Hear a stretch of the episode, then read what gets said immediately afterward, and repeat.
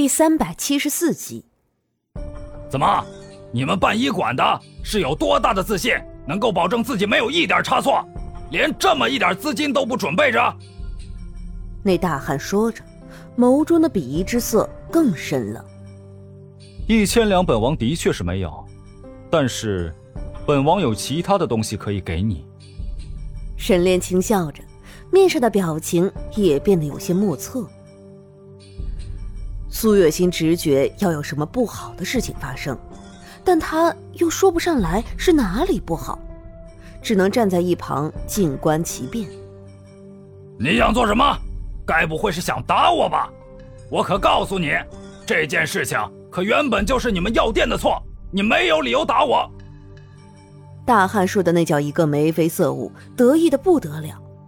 别说沈炼，就是苏月心都觉得很难堪。是吗？那你就过来试一试。沈炼的眸中划过一抹狠意，在苏月心都没来得及反应的时候，沈炼就一拳打在了那大汉的脸上。你，你敢打我？那大汉显然是没能反应过来自己被打的事实，面上的表情都有些扭曲起来。本王打的就是你。沈炼似乎是还没过瘾。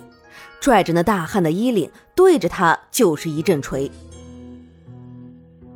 沈炼，你够了！苏月心连忙去抓沈炼的手，但是沈炼又岂会这么容易松手？他对着那大汉的脸就像捶麻袋一样，把人都打得鼻青脸肿的了。沈炼，沈炼，你别打了，再打就要出人命了。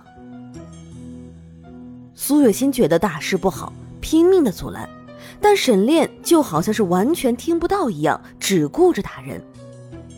你你真有种！那大汉的脸都肿得不成样子了，但他也是个硬骨头，竟然半点没求饶。不是说要钱，还要不要了？沈炼终于是停了手。这本来就是你们医馆行为不端，都已经这样了。还想要赖账？那大汉的面上都是笑意，似乎被这样的对待了，他一点都不觉得愤怒。苏月心知道不妙，沈炼，你快给人家道个歉啊！你再敢多说一句话，信不信本王割了你的舌头？沈炼根本没有要听苏月心说话的意思，仍然和那个大汉对峙着。割了我的舌头？哎，大家快来看呐！这医馆里的大夫骗人了，他们把我的孩子医治的半死不活。我要求赔偿，他们不但不赔偿，还暴打了我一顿呐！这天底下还有没有王法呀？那大汉开始哀嚎起来，完全没有了汉子的形象。大汉本来就处于一个靠近门口的位置，他这嗓门又大，直接把人给引了过来。并且围观的人还不在少数。沈炼，可以停手了吧？你看看，这件事情已经闹得很大了，再闹下去，对于我们没有半点好处。哎，你赶紧住手啊！苏月心在乎声誉，他知道一个医馆没有了声誉之后就开不下去了，所以他很着急，抱着沈炼的手都微微有些颤抖起来。别怕，这件事情本王自会处理。沈炼也不知道到底是着了什么魔，总之他根本就没有听苏月心的话，哪怕只是一句。苏月心觉得有些奇怪，但现在这种情况也容不得他想那么多了。沈炼，你赶紧放手！苏月心上前去扒沈炼的手，但是沈炼竟然一把把他挥开了。等他的后脑勺撞在桌角的时候，他都没能反应过来到底为什么会这样。杀杀人了！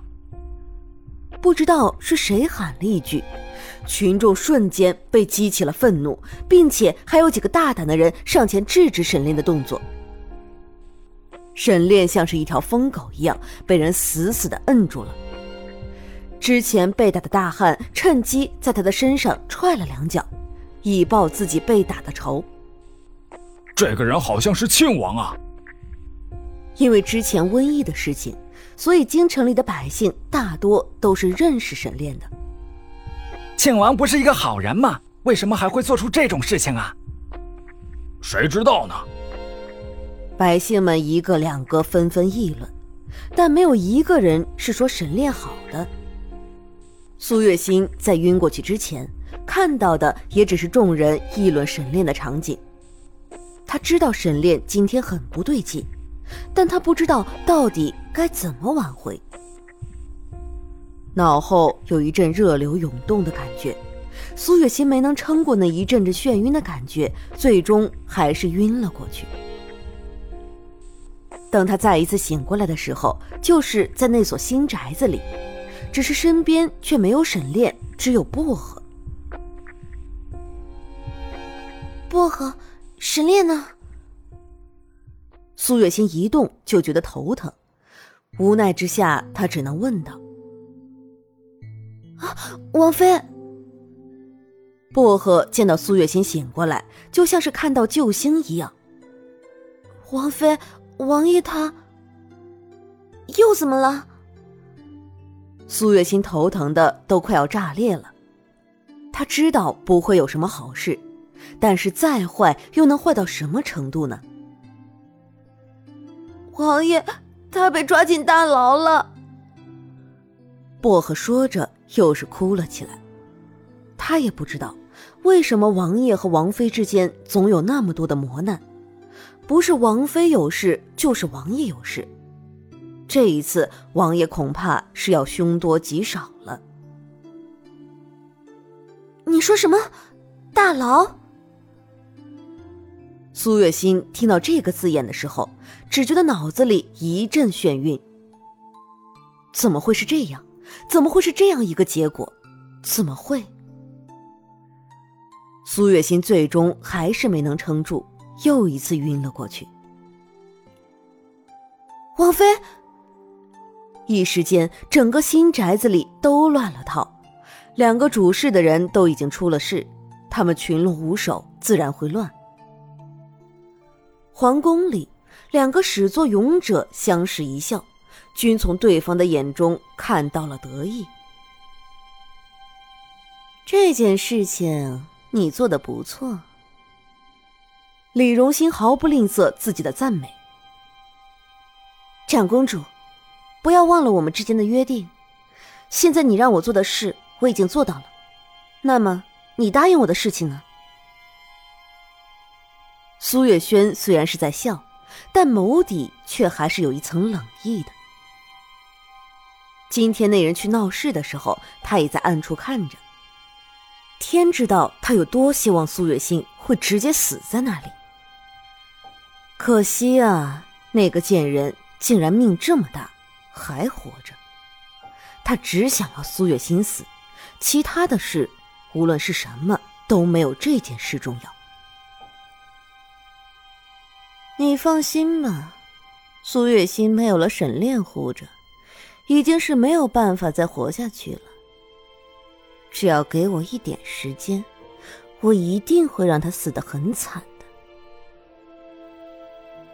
李荣兴的面上带着冷沉的笑，他的目的也是为了杀掉苏月心，自然也会尽心尽力。